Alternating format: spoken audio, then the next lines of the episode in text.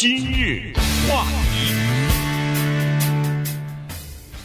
欢迎收听由钟迅和高宁为您主持的今日话题。呃，目前正在东京举行的夏季奥运会呢，呃，这次啊有一个呃新的呃事情呢引起人们的关注啊，这个就是第一次允许了一位变性的人。变性运动员参加了女子举重的项目，呃，而且今天就进行比赛啊，所以在这个比赛之前之后，实际上呢，人们关心的更多的是，呃，变性呃人他参加变性运动员参加这个运动的时候，会不会有造成不公平的现象啊？所以，呃，今天我们就把这这个事情呢，跟大家来来讲一下，因为在今天的这个女子的举重比赛当中呢。呃，一位变性的新西兰的、纽西兰的这个选手啊，今年已经四十三岁了，叫做 Laurel Hubbard 哈，他呢，呃。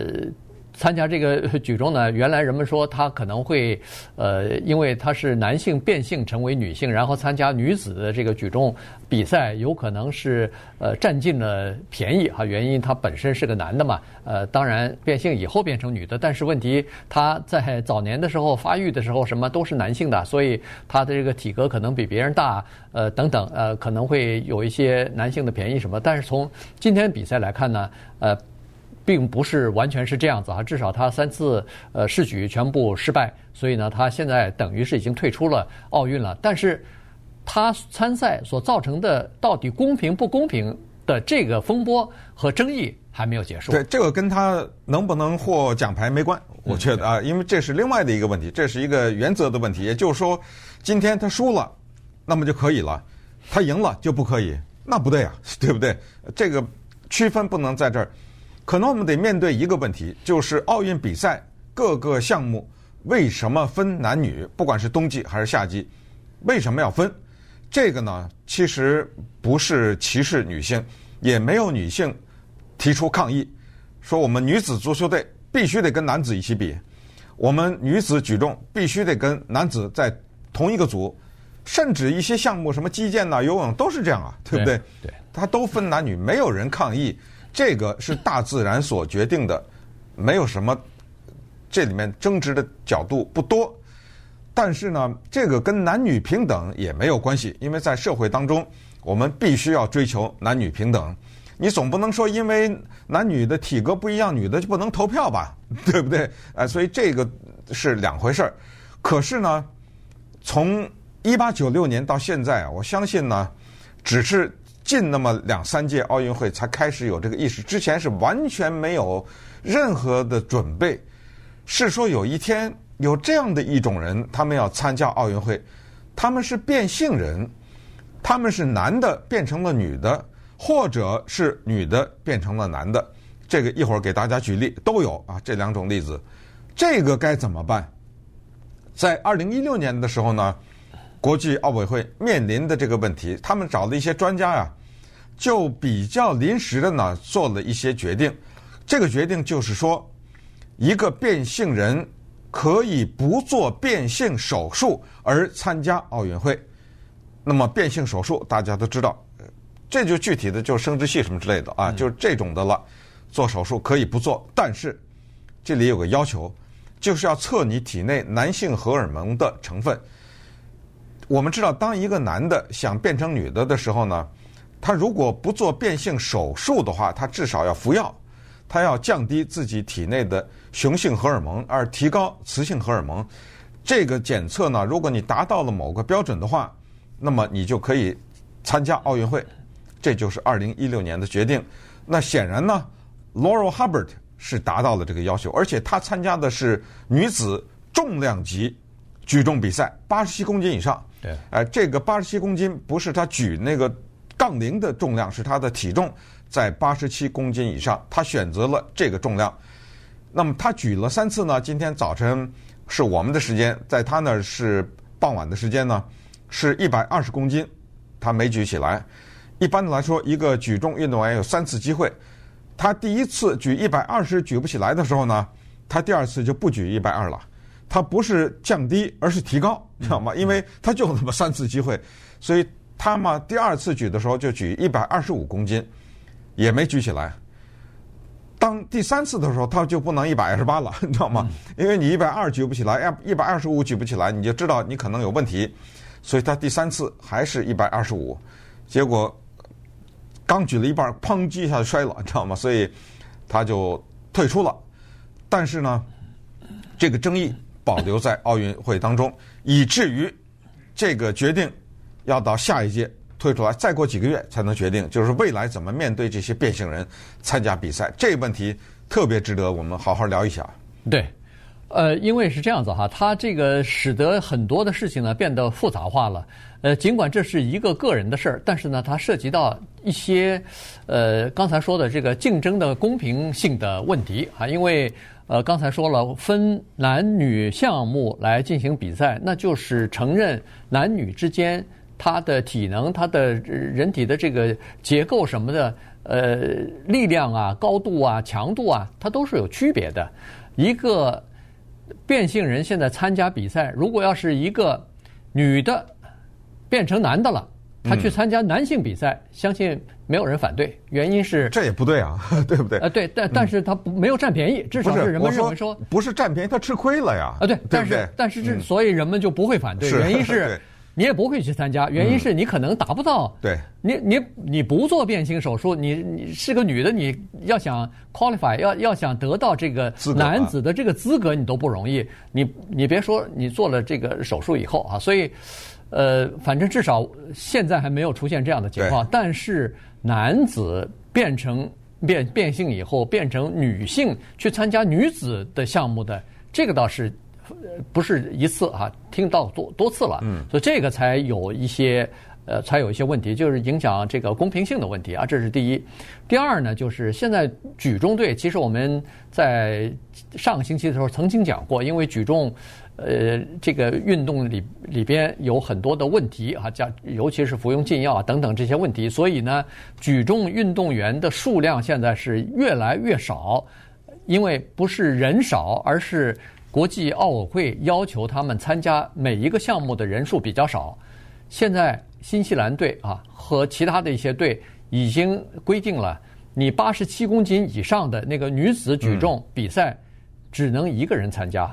好了，那如果要是这个 Laurel Hubbard 参加的话，那他就挤掉了另外一个原本要参加这个项目的那个女性的运动员呢。呃，而且就这么发生了。那个运动员现在提出，呃，这个至少是申诉吧。他认为说这个对他来说不公平，原因是剥夺了他的这个机会了。因为，呃，纽西兰的这个奥委会的官员在几年之前就跟他说了，说我们现在有一个运动员是一个变性的这个运动员，但是他是要参加你的那个等级的项目的比赛的。哦，我们也决定让他去参加，原因是。他的成绩比你好，所以你要么就是降级，你把自己的体重减下来，降到另外一个级别当中。如果你的成绩还是保持很好的话，你可以参加另外一个级别的，但是别和他去竞争。要么就是您就选择退休吧，因为你的成绩如果比不过他的话，你就失去参加二零二零年东京奥运会的这个资格了。所谓降级就是你减肥吧？啊，减肥吧？啊，对，把体重给降下去啊，只能是这样。但是不容易啊，因为八十七公斤以上。那它可以是九十公斤，对，它可以是九十五公斤。是是，如果要是降到降了二十磅，什么呃十五公斤的话，那它整个的身体，它的这个整个的肌肉什么的完全不一样了，对对不对？所以这个事儿啊，其实，在本届奥运会当中也是蛮大的一个事情，因为你看，在这个级别的举重运动员，全世界奥运会允许的就十四个人，嗯，他是十四个人当中之一，而且呢，他还有一个事儿值得一提。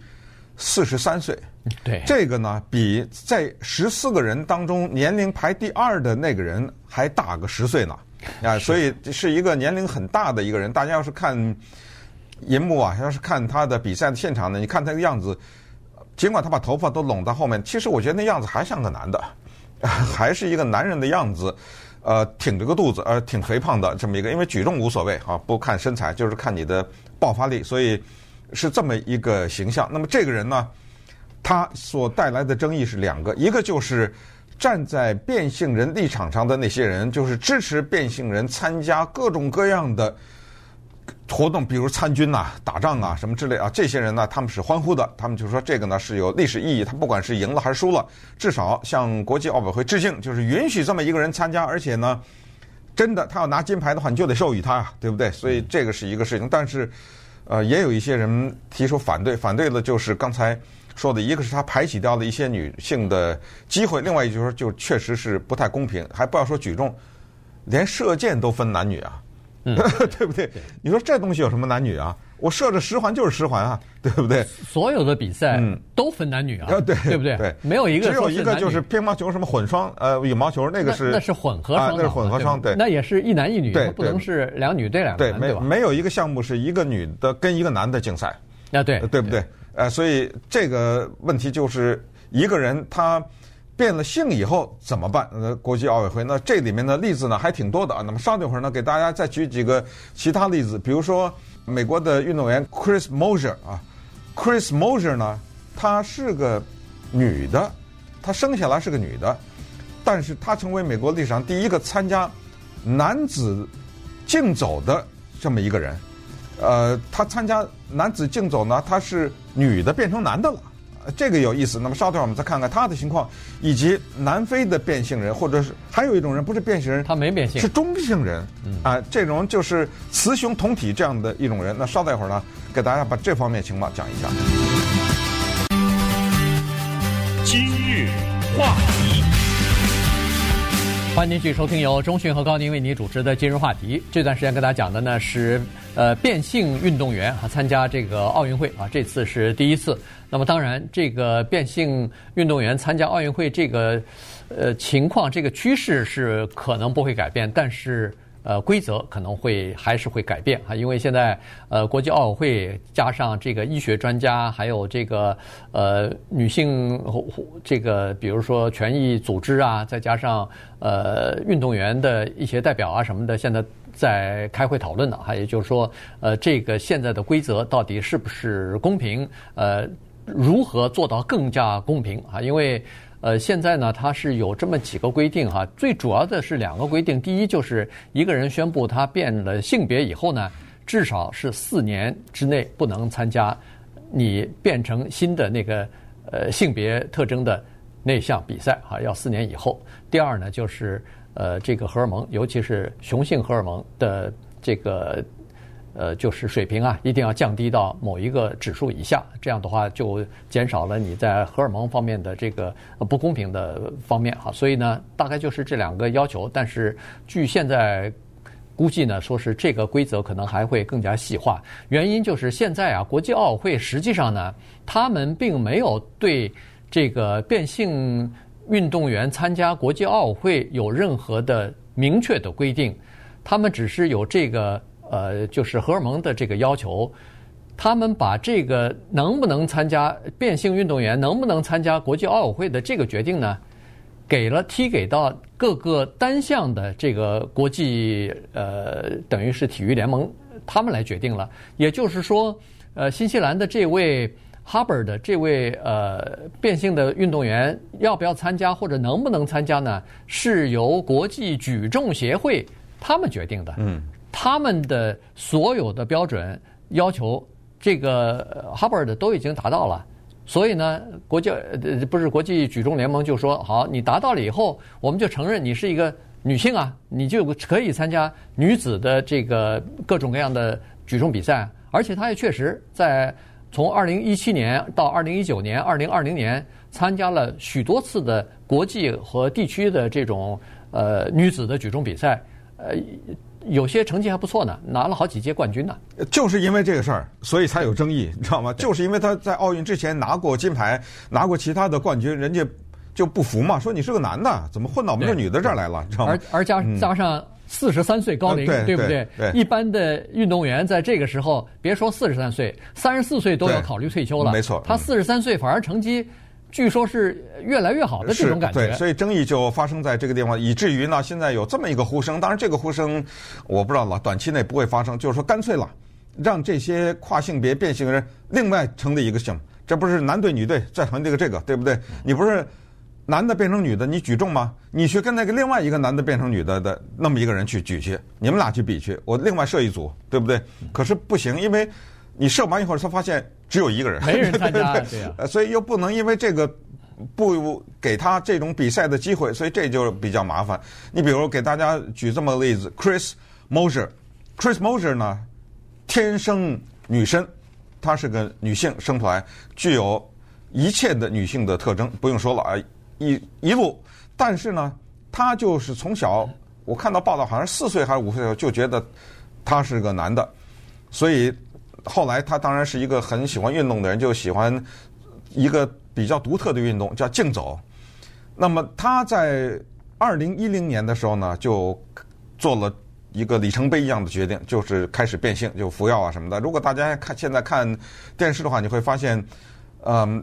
在电视拍摄他的时候，故意的都是让他裸露着上身，上半身裸露着，然后让你看到他把一件衣服穿在身上的这个过程是为什么？因为我们知道，女人、男人，对不对？上半身他就是不一样，所以他就让你看到，你看他已经变成男的了，那肌肉还挺发达的。他呢是美国历史上第一个参加奥运预赛的变性人，就是女的变成男的。但是可能没有通过吧，就被淘汰了。但是他呢是一个一个例子，还有个例子就是呃美国的 BMX，这个是叫做小轮越野自行车，大家不知道有没有看奥运的这项比赛？挺精彩的，对，像杂技似的这些人，对对，哇，在在那个土坡上头啊，飞起来以后在空中猛转啊，做做动作，然后转完以后，你问题是你骑在一辆小轮自行车上，从天上掉下来的时候，不偏不斜，正好这轮子得接触在那个地面上，是，对不对？还在继续骑呢，没错，哎，这个呢，Chelsea Wolfe 也是这么一个人，他是变一个男的变女的，他参加加拿大足球队的中锋 Queen。女子足球队的中锋 Queen，人说你的名字叫什么？我就叫 Queen，Q U I N N，没名没有姓没有名，就这一个啊、单名，呃这有意思了啊！这在西方的名字当中少见，单名的这么一个人，他就是一个男的变成女的，在加拿大队呃足球队里面踢女子的中锋，对不对？这个你说也不公平吧？还有最有意思的是那个 Caster Semenya，南非的中长呃长。距离的运动员跑步的八百米的，对，他是生下来啊是一个中性人，大家可能听说过，我们小时候也听说过有一个称号吧，叫二椅子，叫就这种，这种人真的有可能比例非常非常的低，但是呢，他具有女性的特征，也有男性特征，甚至连他的生殖器什么的都不是很发达的，你知道吗？都就是一个中性的人，他参加的男子比赛。得了两次冠军了，奥林匹克，八百米没有，他参加的是女子的吧？啊，女子的对，八百米。现在啊，这届没让他参加。对 啊，说不行不行，你这个荷尔蒙的雄性的呀太高了。这样，你啊吃药，你吃药把那个雄性荷尔蒙给降下来。那么这样的话，我让你参加。他说我不吃。嗯。那不吃，奥运会说那你就别参加。你不参不让我参加是吧？我告诉你，得了，这个诉讼在进行着呢。